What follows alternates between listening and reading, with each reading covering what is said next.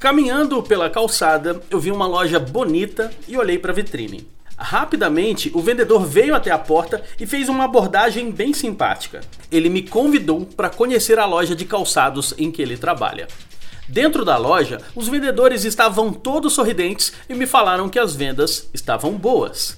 Eu tinha achado a vitrine bonita, mas não entrei porque queria comprar alguma coisa. Porém, dentro da loja, lembrei que precisava de umas meias novas e o vendedor prontamente me atendeu. Se ele não tivesse me abordado na porta, não teria vendido as meias. Se ele não tivesse me abordado na porta, eu teria ficado com as meias velhas por mais tempo. Deu certo porque a abordagem dele não foi muito agressiva, foi simpática. O nome do vendedor é Ezaquiel. A loja em que ele trabalha fica na cidade de São Luís de Montes Belos, no estado de Goiás. Gente que tem iniciativa é o que faz a diferença nas vendas.